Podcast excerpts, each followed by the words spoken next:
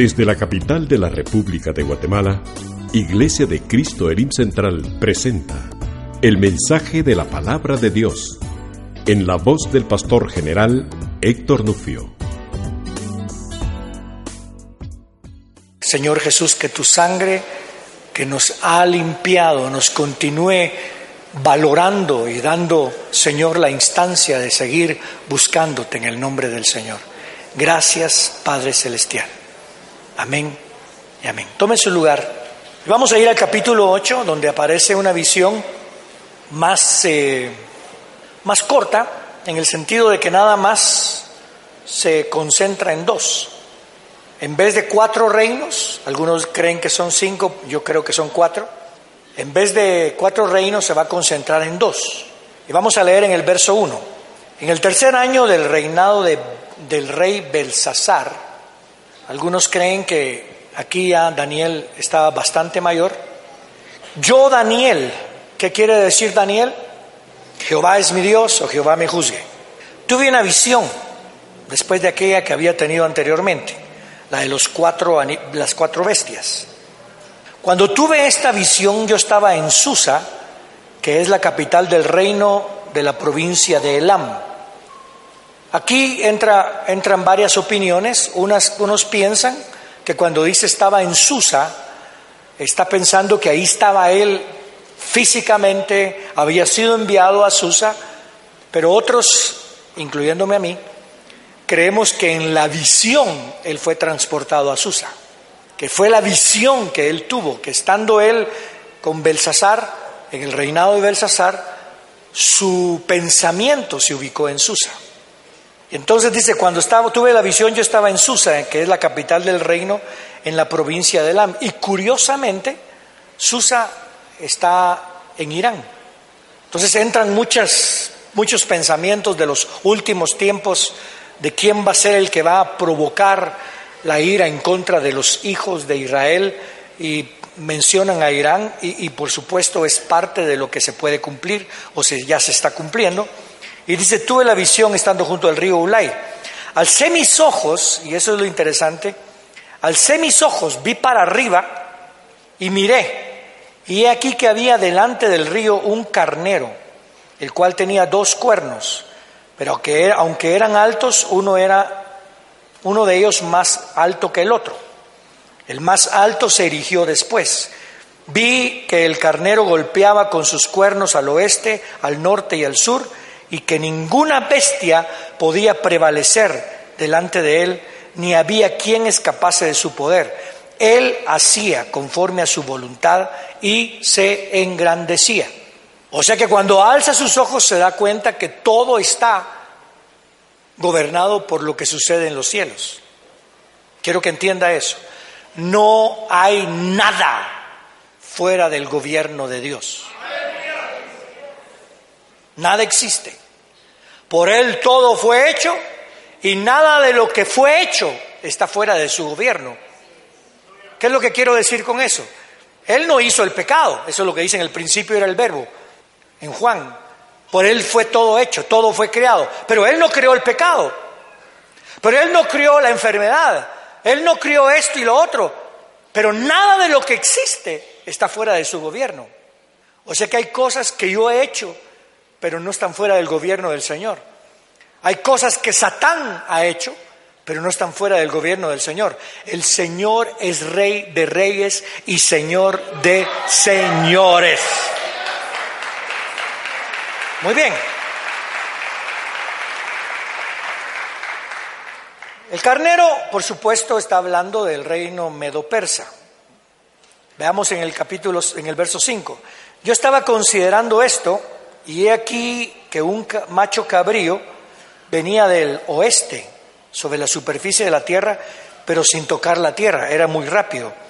Aquel macho cabrío tenía un cuerno muy visible entre sus ojos fue hasta el carnero que tenía los dos cuernos, el cual yo había visto que estaba de pie delante del río y corrió contra él con la ira de su fuerza, Vi que llegó el carnero y se enfureció contra él, lo golpeó y quebró sus dos cuernos, pues el carnero no tenía fuerzas para quedar en pie delante de él, por tanto lo derribó a tierra y lo pisoteó.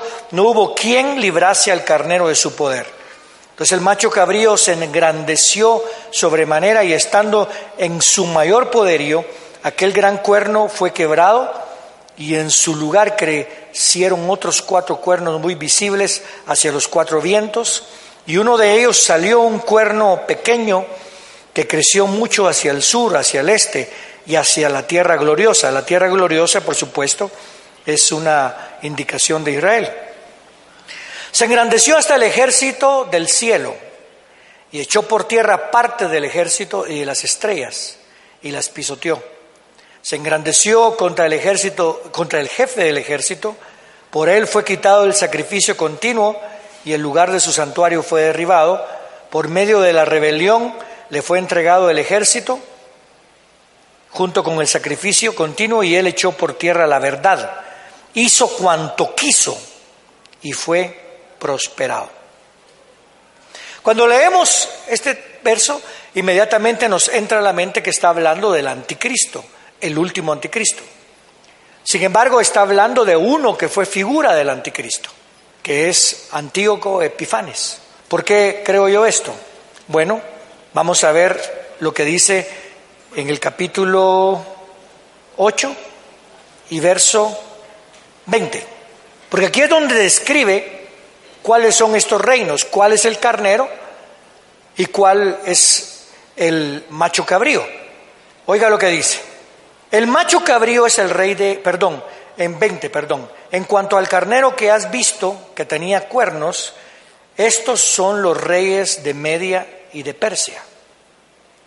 El macho cabrío es el rey de Grecia. Y el cuerno grande que tenía entre sus ojos es el primer rey, que fue Alejandro Magno. El cuerno que había sido quebrado y en cuyo lugar han aparecido cuatro cuernos, significa que cuatro reinos se levantarán de esta nación pero no con la fuerza de él. Al final del imperio de ellos, cuando los transgresores han llegado a su colmo, se levantará un rey de aspecto fiero y entendido en enigmas. Su poder se incrementará, pero no con su propio poder. Él causará gran ruina y prosperará. Actuará arbitrariamente y destruirá a los fuertes y al pueblo de los santos. Con su sagacidad hará prosperar en sus manos el engaño y su corazón se engrandecerá.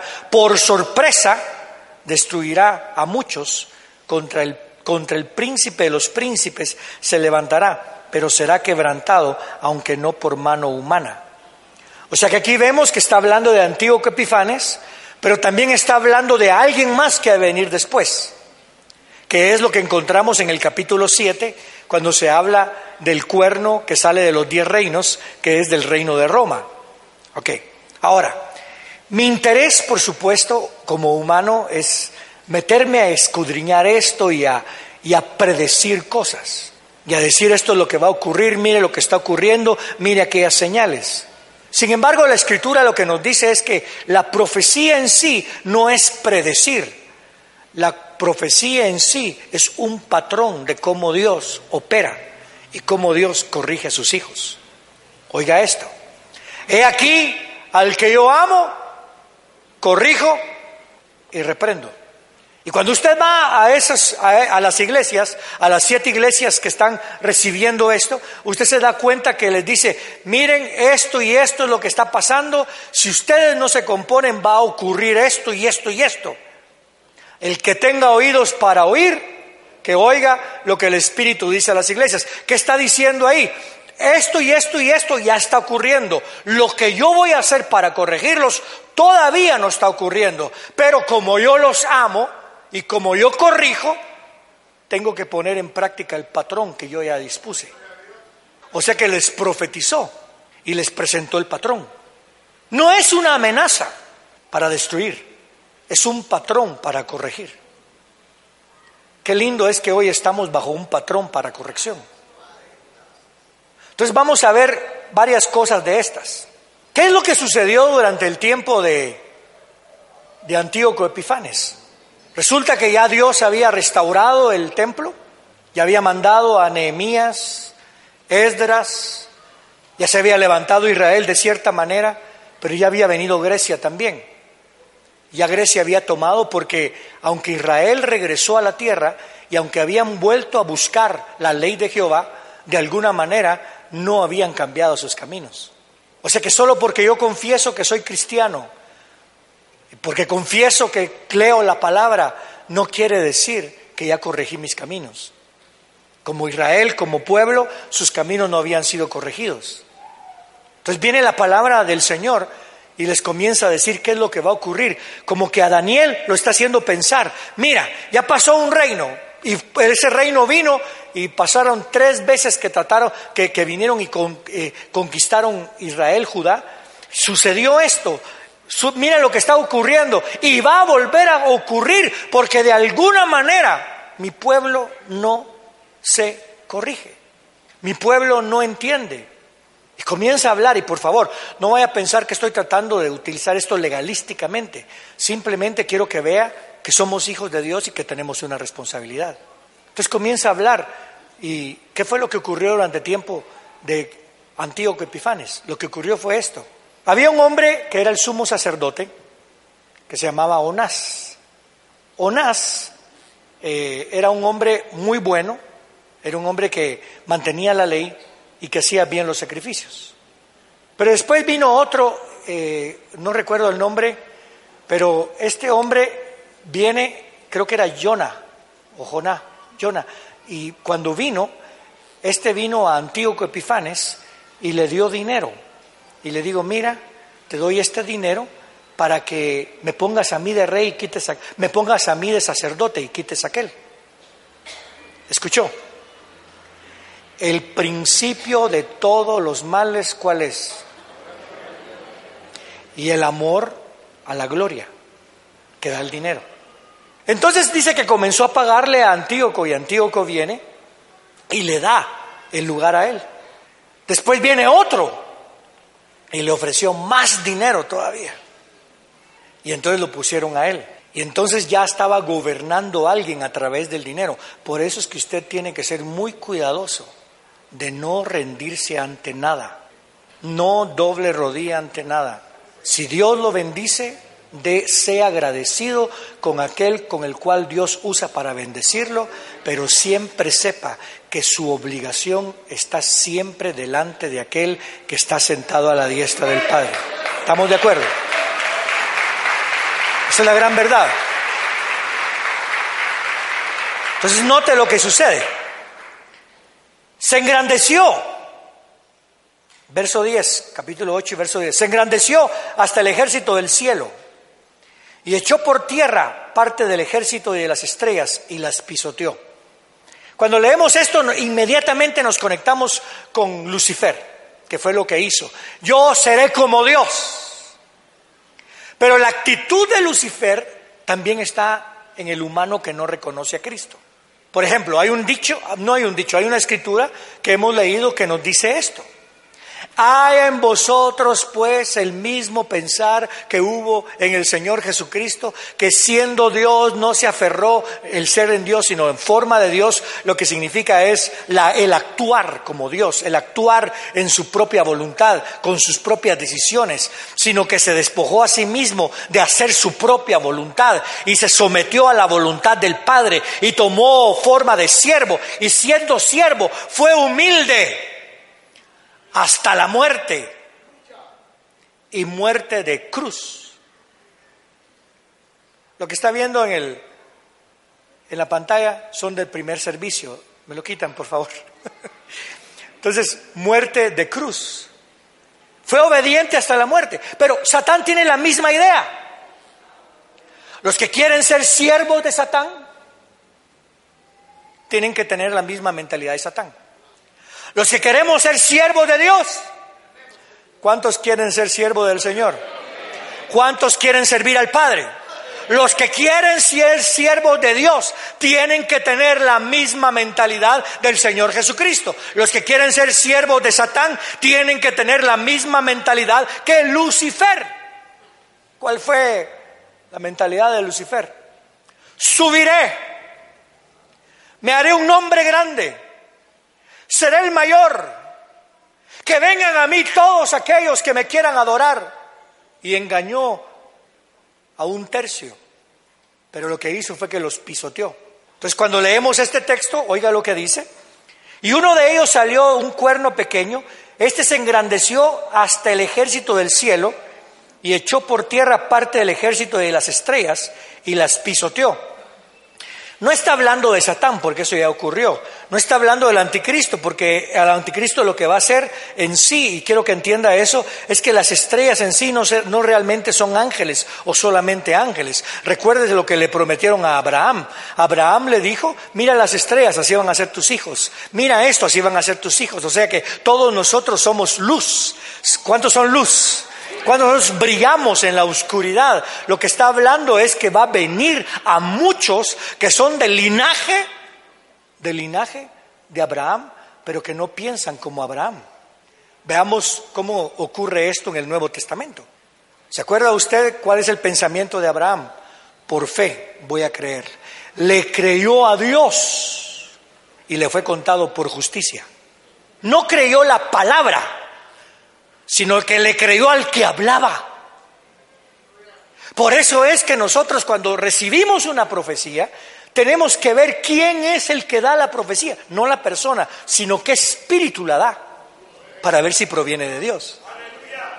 Y por eso es que la profecía más segura, ¿cuál es? La escritura es la profecía, porque toda escritura ha sido inspirada por Dios. Por eso es que le creemos, porque proviene de Dios. Le damos un gloria al Señor. Va. Pero miren los fariseos. Los fariseos eran creyentes de la Biblia. Los fariseos se mantenían firmes en lo que hacían. Habían criado tradiciones, se lavaban las manos, los pies, no se juntaban con ningún pecador, tenían un concepto de sí mismos que eran lo más santo que había, tenían los tilit bien largos y eran bien creyentes y cosas por el estilo. Y una vez vienen al Señor y el Señor les dice que Él viene a romper toda esclavitud. Y oiga lo que ellos dicen.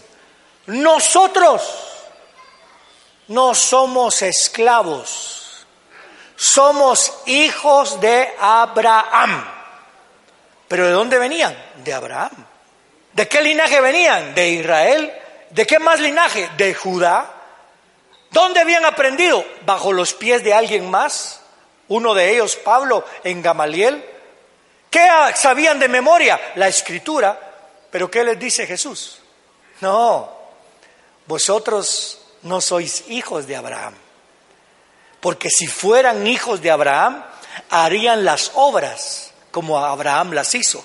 Abraham no hizo obras para ser justificado. Abraham hizo obras porque ya le había creído a Dios y ya se le había contado por justicia. Pero estos hacían obras para ser justificados. Y entonces les dice, vosotros no sois hijos de Abraham, vosotros sois hijos de quién. O sea que está hablando de las estrellas. Está hablando de personas que eran parte del linaje. Está hablando de gente que se supone que estuvieran en los caminos de Dios y que estuvieran recibiendo al Mesías. Y ahora vienen y los pisotean. Y es lo que está hablando. Tenemos que tener mucho cuidado porque el enemigo nos puede hacer actuar como hijos del diablo. Y quiero que entienda, uno de ellos era Pablo. O sea que quiero que entienda, tu linaje es tu linaje, pero tienes que ser corregido. Porque el mismo Señor, oiga lo que les dice a los fariseos, ustedes son hijos del diablo porque me están intentando matar. ¿Se acuerda que les dijo eso, verdad?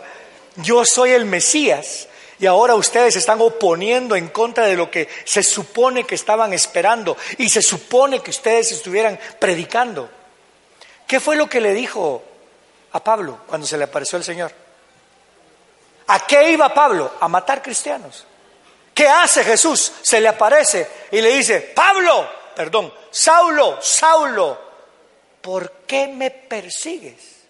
Siendo tú del linaje de Abraham, siendo tú fariseo de fariseos, del linaje de Benjamín, vienes y me persigues como que fueras un hijo del diablo. Qué increíble. ¿Qué es lo que le escribe el Señor a la iglesia de Éfeso?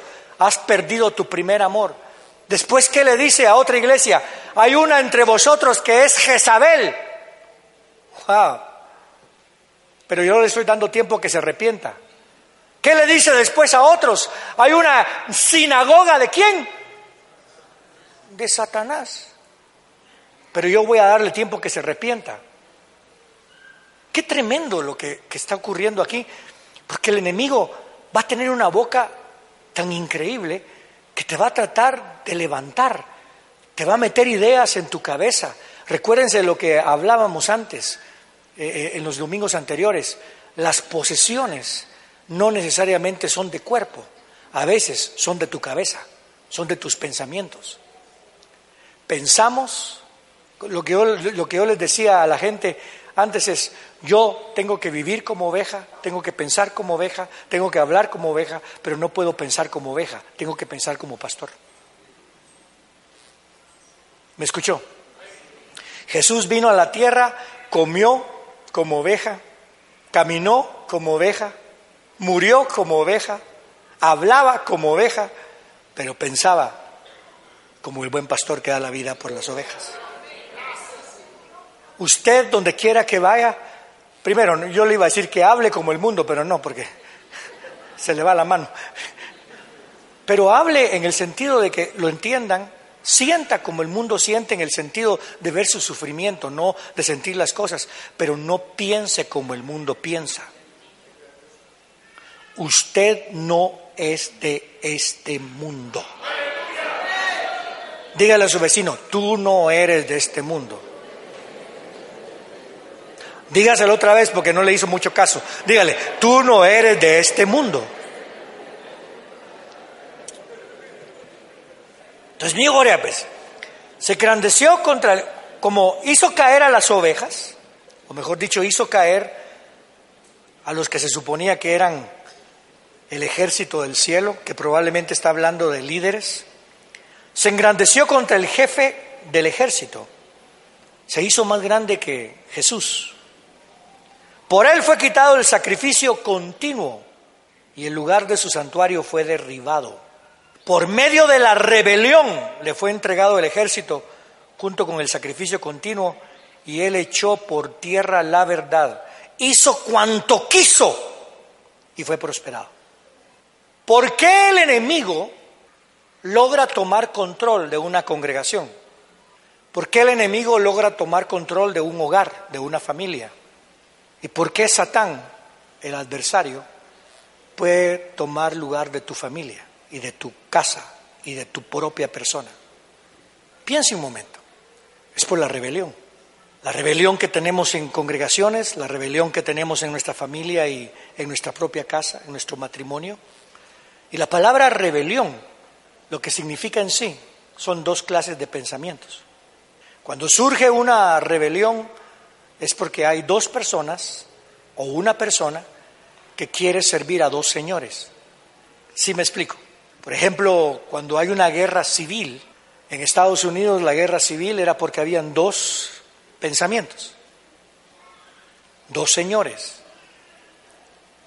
Cuando hubo aquí lo que tuvimos en tanto aquí en Guatemala como en El Salvador, en Honduras, en Nicaragua, en todo lo que es el Colombia, por ejemplo, la rebelión en sí no era más que dos señores.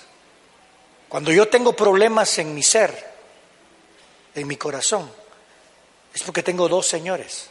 Mi Señor puede ser mis deseos. Por ejemplo, puede venir el enemigo y me dice, ¿tienes hambre? Pues entonces produce pan. Tengo un Señor, el que me dijo que me va a dar. No solo de pan vive el hombre. Pero, ¿quieres gobernar? Adórame. No. Al Señor tu Dios adorarás y solamente a Él servirás. Que Dios no se mueve, oblígalo que se mueva. Tírate. No, Él es el que manda. ¿Se imagina usted si en un hogar supiéramos realmente y claramente quién es el Señor de ese hogar? O que una, un joven sepa quién es su Señor. y que tiene que decidir a quién servir. El problema era que había rebelión. Y las rebeliones vienen en los pensamientos. Es más, ¿cuántos aquí se han, seguido, se han sentido inseguros? Y le preguntan, ¿por qué estás inseguro? Porque no sé qué hacer. Dos pensamientos. ¿A quién servimos? Y creo que constantemente hoy que tenemos en la noche un servicio que le hemos llamado HHC, en donde vamos a tener comunión, la pregunta es, ¿a quién servimos? ¿Nos servimos a nosotros mismos? ¿Servimos a alguien más? ¿Por quién estamos aquí? Es por el Señor. Aquí es donde tenemos que ir pensando lo que dice, porque le fue entregado, se logró engrandecer, le fue quitado el sacrificio continuo y el lugar de su santuario fue derribado. Todo por medio de la rebelión le fue entregado el ejército junto con el sacrificio continuo y él echó por tierra la, verdad. Cuando hay rebelión, lo más que importa es el conflicto y no la verdad.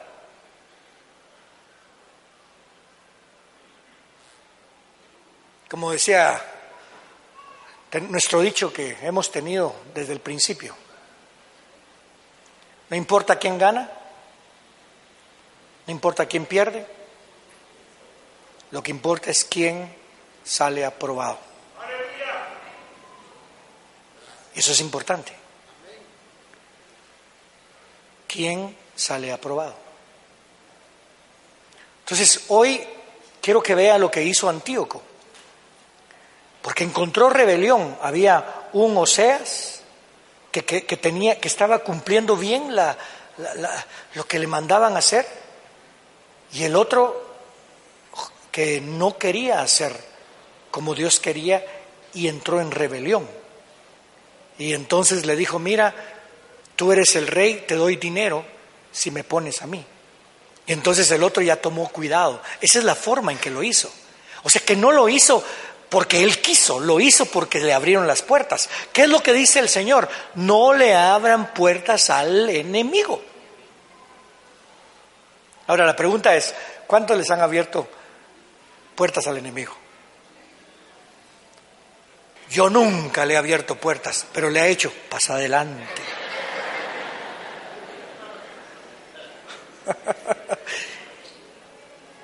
¿Cómo vamos a romper una rebelión? Ya fijándonos en quién es el Señor. Por eso es que después hay, libros apócrifos, o sea, libros que, son extra bíblicos, que vienen y dicen, miren, uh, Vayan a Macabeos 1, Macabeos 2, que es lo que cuenta esa historia de Antíoco Epifanes y comienza a contar cómo se levantó un grupo. ¿Y sabe qué es lo que levantó a un grupo? Le dijeron, tenemos celo por Jehová. Tenemos celo por Jehová. Y el celo por Jehová se fijaron y dijo, si morimos, para Él morimos, y si vivimos, para Él vivimos, ya sea que vivamos, ya sea que muramos, somos del Señor. Esa es la forma en que lo tomaron. Ahora, quiero que entienda que no solamente fue en el tiempo de Antíoco Epifanes que esto ocurrió. Porque cuando el Señor vino y fue al templo, ¿qué fue lo que, qué fue lo que pasó? Vio que había mercaderes que vendían un montón de cosas. Y por favor, no estoy hablando de vender situaciones, porque ya de por sí el vender era parte del gobierno en el sentido de que si alguien venía de lejos y no tenía para, no podía traerse su, su, sacrificio por el, lo peso que era, y entonces lo que hacía era que ahí compraba el sacrificio, cosas por el estilo, palomas, no, no sé, pero ya lo estaban haciendo por negocio. ¿Y qué es lo que dijo Jesús? Ya se metió Antíoco otra vez. Escrito está. Mi casa será llamada casa de oración. Pero vosotros, le dijo a los fariseos, vosotros la habéis convertido en cueva de ladrones por sus intereses. Y el Señor dice que agarró un, no sé cómo lo hizo yo, en lo particular yo creo que Él no sacó un látigo, sino que hizo un látigo, hermano. Y comenzó a botar todo y botaba las... Esa es parte del proceso. Yo le doy gracias al Señor que somos hijos de Él.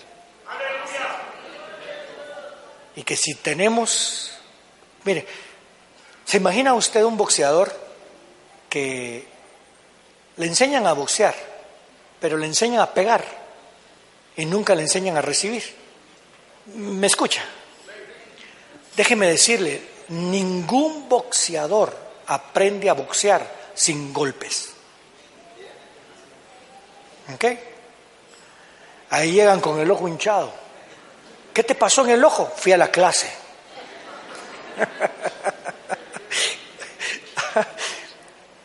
es parte del proceso. Yo miro mi vida y digo, Señor, ¿cuánto hay que corregir de mi vida? Yo miro la vida de cada uno de ustedes cuando hemos platicado. Por ejemplo, platicaba con una hermanita muy linda que, que está pasando por circunstancias feas. Y le dije, no te enfoques en eso, porque el enemigo te quiere desviar para que no te enfoques en lo que realmente vale. ¿Ok? Supóngase que Usted está pensando en mañana, ¿qué voy a comer mañana? Y por pensar en mañana no les da de comer hoy a sus hijos. Enfóquese. Supóngase que usted está pensando, ¿con quién me voy a casar? ¿Con quién me voy a casar? En vez de restaurar su matrimonio. Aló, es que ya no aguanto esta mujer. ¿Con quién, Señor, con quién quieres que me case? Y está casado. Y usted se ríe, pero el diablo le va a profetizar, así dice el Señor. La que tenés vos te la conseguiste, pero yo no te la di. Esta es la que yo te voy a dar.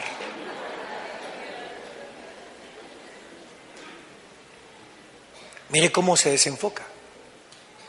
No me vaya a malentender lo que voy a decir. Señor, ¿qué van a estudiar mis hijos?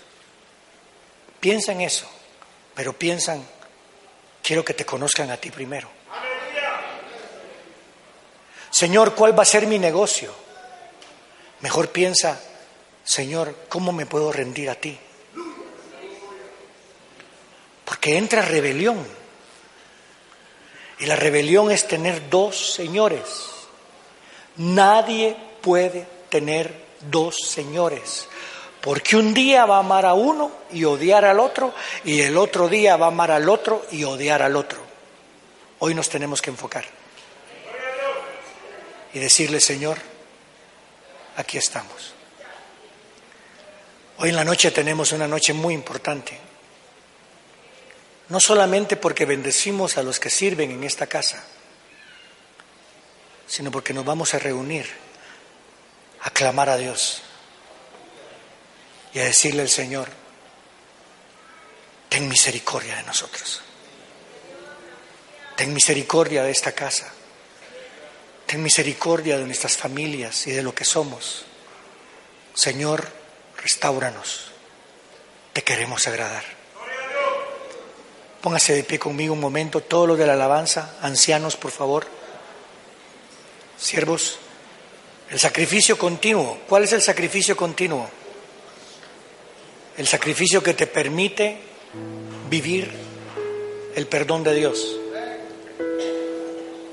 que te deja saber que eres hijo de Dios. Si el enemigo ya tomó control de eso, es porque en nosotros hay rebelión. Pero no es cierto que Dios ya no te ama. Tú eres parte del ejército de Jehová y necesitas humillarte. el sacrificio continuo. Y Él quiere tomar posesión de tu mente, de tu cuerpo. Hoy tenemos que rendirnos. Hoy tenemos que rendirnos y decirle, tú conoces todo mi ser, conoces mi interior, no me puedo ocultar de ti, Señor, no me puedo esconder de ti quiero entregarme todo lo que soy. Puede que usted ahorita pueda ubicar rebelión en su casa, en su pensamiento, en sus hijos, tiene que terminar. Porque el enemigo sí se aprovecha de las puertas que le abrimos, de los pensamientos que tenemos, se aprovecha. Y se ha aprovechado en nuestro pasado y se seguirá aprovechando en el presente. Pero usted y yo ya conocemos al Mesías. Somos estrellas de Jehová. Somos su pueblo. Levante sus manitas, dígale, soy tu pueblo, Señor. Yo no voy a servir a ningún otro Dios. Dígalo, yo no voy a servir a ningún otro Dios. Ya no quiero amar a ningún otro Dios, Señor. No quiero, dígale, saca de mí toda rebelión. Pueblo, levante su voz con fuerza y clama, saca de mí toda rebelión, Señor. Saca de mí toda rebelión, Señor. Tus ojos revelan que yo nada puedo esconder que no soy nada sin ti, oh fiel Señor. Todo lo sabes de mí cuando miras el corazón, todo lo lo de mí.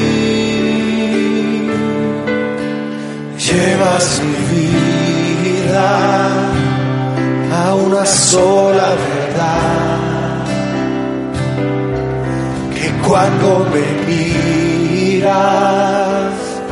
nada puedo ocultar. Dígalo con fuerza. Sé que es tu lleva mi vida más allá de lo que puedo imaginar. Y sé que no puedo negar que tu mirada puesta en mí me llena de tu paz. Ahora quiero Usted sabe lo que Dios quiere, no lo que yo quiero. Usted sabe lo que Dios quiere. Es hora de rendirnos ante Él. Venga aquí al frente y rompa con toda rebelión y a decirle, Señor, hoy rompo con toda rebelión. Venga aquí al frente, comience a venir. Hoy le cierro las puertas al enemigo. Hoy me pongo ante tus pies porque nada puedo ocultar. Tú todo lo conoces, Señor. Nadie puede servir a dos señores. Nadie. Porque va a odiar a uno y amar al otro. Pero hoy tenemos un Dios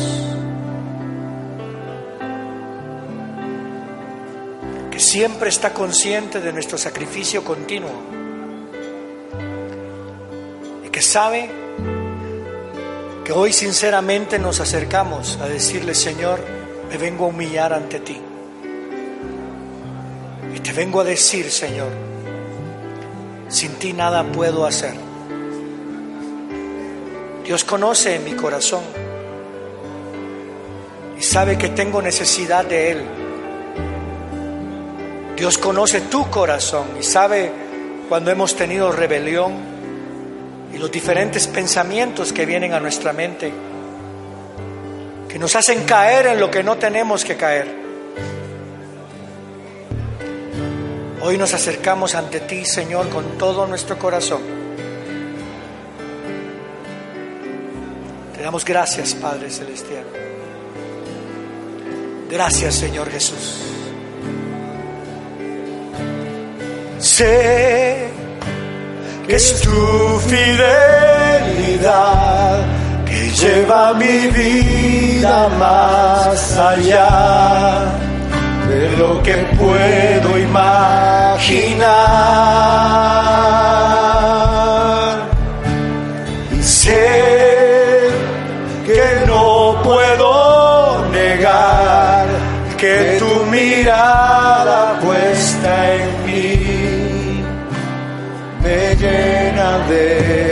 paz.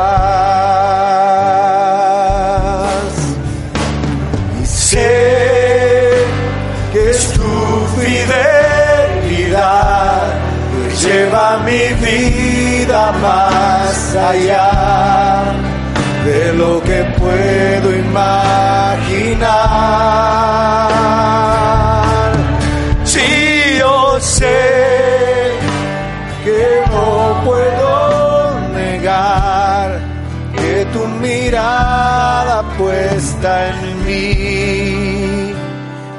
Llena de tu paz.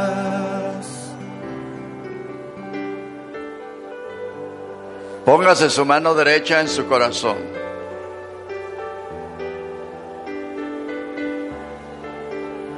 Hoy abra sus labios y dígale, Señor, escudriña mi corazón,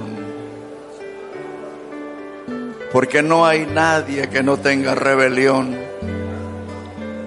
Es una obra de la carne que está en todos nosotros. Dígale, Señor, escudriña mi corazón, escudriña mi corazón. Quiero aprender de ti que soy manso y humilde de corazón. Tú eres manso y humilde de corazón. Quiero aprender de ti, Señor. Dígale, enséñame la mansedumbre, oh Dios. Enséñame la mansedumbre, dígale. Que tu Espíritu Santo me enseñe cómo es tu mansedumbre y humildad, Señor. Necesito renunciar a la rebelión, Señor, que hay en mi corazón. Dígale, necesito renunciar a, a, la rebelión que hay en mi corazón. Sí, Señor, así es. El Señor está sacando muchas cosas, está trayendo muchas cosas a su conciencia, a su mente porque esto es parte de la naturaleza del hombre. Solo el Espíritu Santo nos puede enseñar el carácter de Cristo, que es manso y humilde de corazón. Dígale, Señor, enséñame la mansedumbre de Jesús. Enséñame la mansedumbre, Señor, yo la necesito. Dígale, abra sus labios, grítele si usted tiene la rebelión manifestada. Dígale, yo necesito, Señor. Yo necesito ser manso y humilde, Señor, para mostrar tu carácter.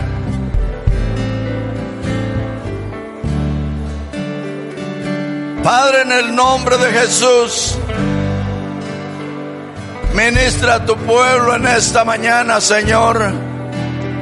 En esta hora que tu Espíritu Santo en el trabajo maravilloso que hace en nuestras vidas nos muestre nuestro carácter, Señor, cómo somos, quiénes somos. Padre, en el nombre de Jesús, escudriña lo profundo de los corazones y trae a la luz la rebelión de nuestros corazones, Señor. Padre, en el nombre de Jesús, obra de acuerdo a tu amor y tu misericordia en tu pueblo, para la gloria de tu nombre. En el nombre de Jesús, en el nombre de Jesús, obra Señor en esta mañana para la gloria de tu nombre. Yo sé Levante sus manos. Levante sus manos. Lleva mi vida más Eso es. allá de lo que puedo imaginar. Eso es, levante sus Eso es, digámosle. Sé que no puedo negar que tu mirada puesta en mí me llena de tu paz. Sé que es tu fidelidad que lleva mi vida más allá de lo que puedo imaginar.